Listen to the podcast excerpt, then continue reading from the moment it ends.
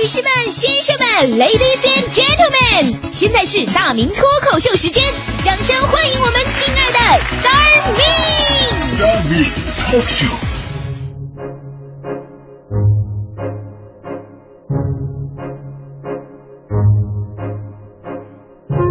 欢迎各位来到今天的大明脱口秀，我是大明。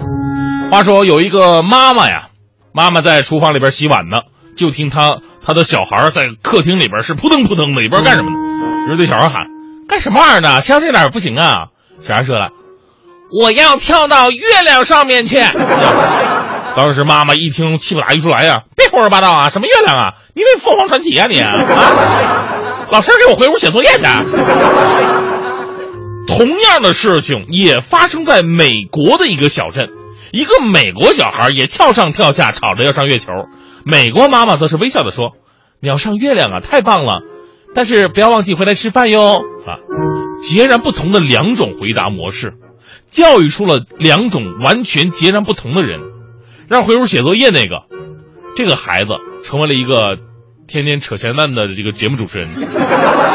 而美国的那个妈妈似乎更加成功，因为她的孩子名字叫做阿姆斯特朗，人类历史上第一个登上月球的人。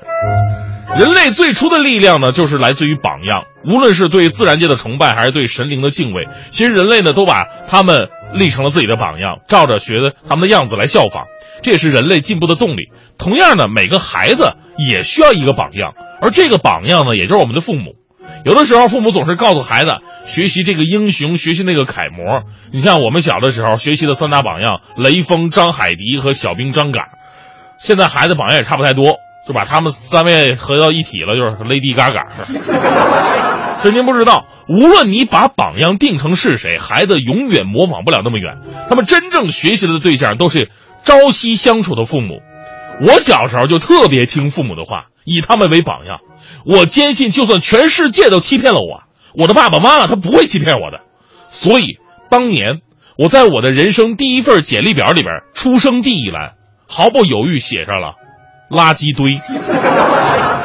后来才知道，父母有的时候也骗人。所以这个故事就告诉我们：你想让孩子变成什么样的人，首先你就得成为什么样的人。你让孩子别抽烟，你自己就别成天烟不离手的；你要让孩子文明。你自己就别满嘴脏话，你要让孩子懂事儿，你自己就别跟别人斤斤斤计较。你让孩子每天都快快乐乐的，你就得每天给他听《快乐早点到》。同样啊，每个人心里都有一个榜样。反过来呢，我们每个人也可能是别人身边的榜样。比方说，老师是学生的榜样，上级是下级的榜样，领导是职员的榜样，老职员是新职员的榜样。你像我之所以这么出色。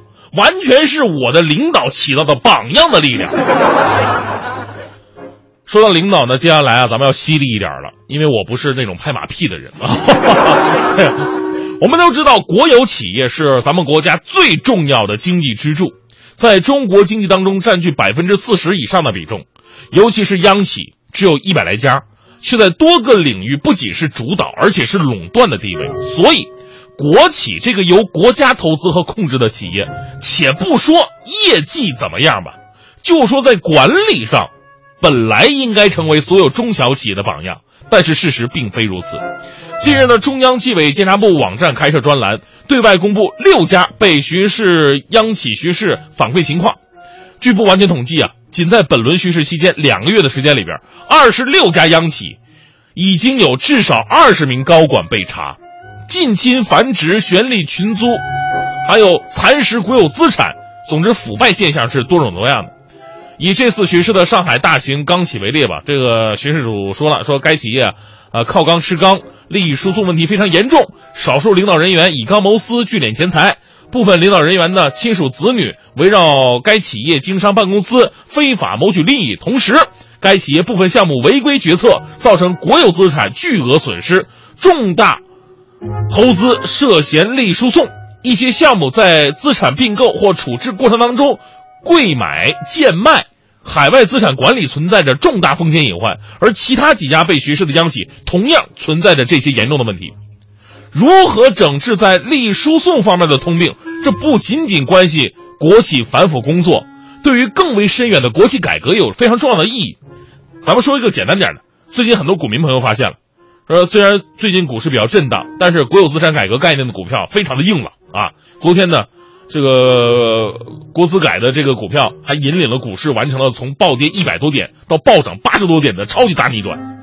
但是如果不能够解决央企内部的腐败问题，他们在股市上圈够了钱啊，圈够钱了，这些股民们炒起来的钱又有多少能用在企业的发展上呢？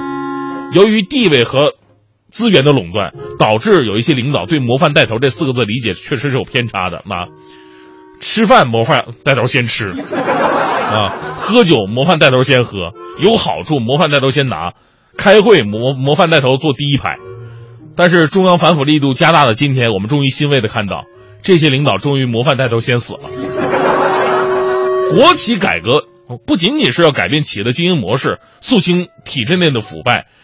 透明运作，加强监督，其实更为重要。所以说呢，做领导还得是朴实、接地气儿。平常经常跟群众打成一片多好啊！一起吃吃饭、散散步啊，打打球、练练拳、摔摔跤，是吧？这时候能不能活着回来，就考验人品了。刚才咱们说的有点严肃哈，其实每个人都应该努力的成为别人的榜样。比方说，我作为主持人，我也得成为听众的榜样。榜样的力量是巨大的。昨天晚上我就感受到了。昨天晚上我加班到特别的晚，大概十二点多了。哎呀，我终于回到我那破落的小区啊！我刚进去，迎面走过一群人来，就这帮人呢，对话让我崩溃了。其中有一个打工仔的模样就说了：“说，哎，我说领班，我们宿舍就在这地方，这条件太一般了吧？这。”旁边一个穿制服的这么回答：“我说这宿舍怎么着啊？你知不知道？就是你们特别喜欢那个中央台的节目主持人，就那叫大明的，其实大明也住这个小区啊。”吃得苦中苦，方为人上人嘛。紧接着人群爆发，一阵的欢呼，向大明学习。看到没？这就是榜样的力量。我话说回来啊，有钱谁愿意住这小区？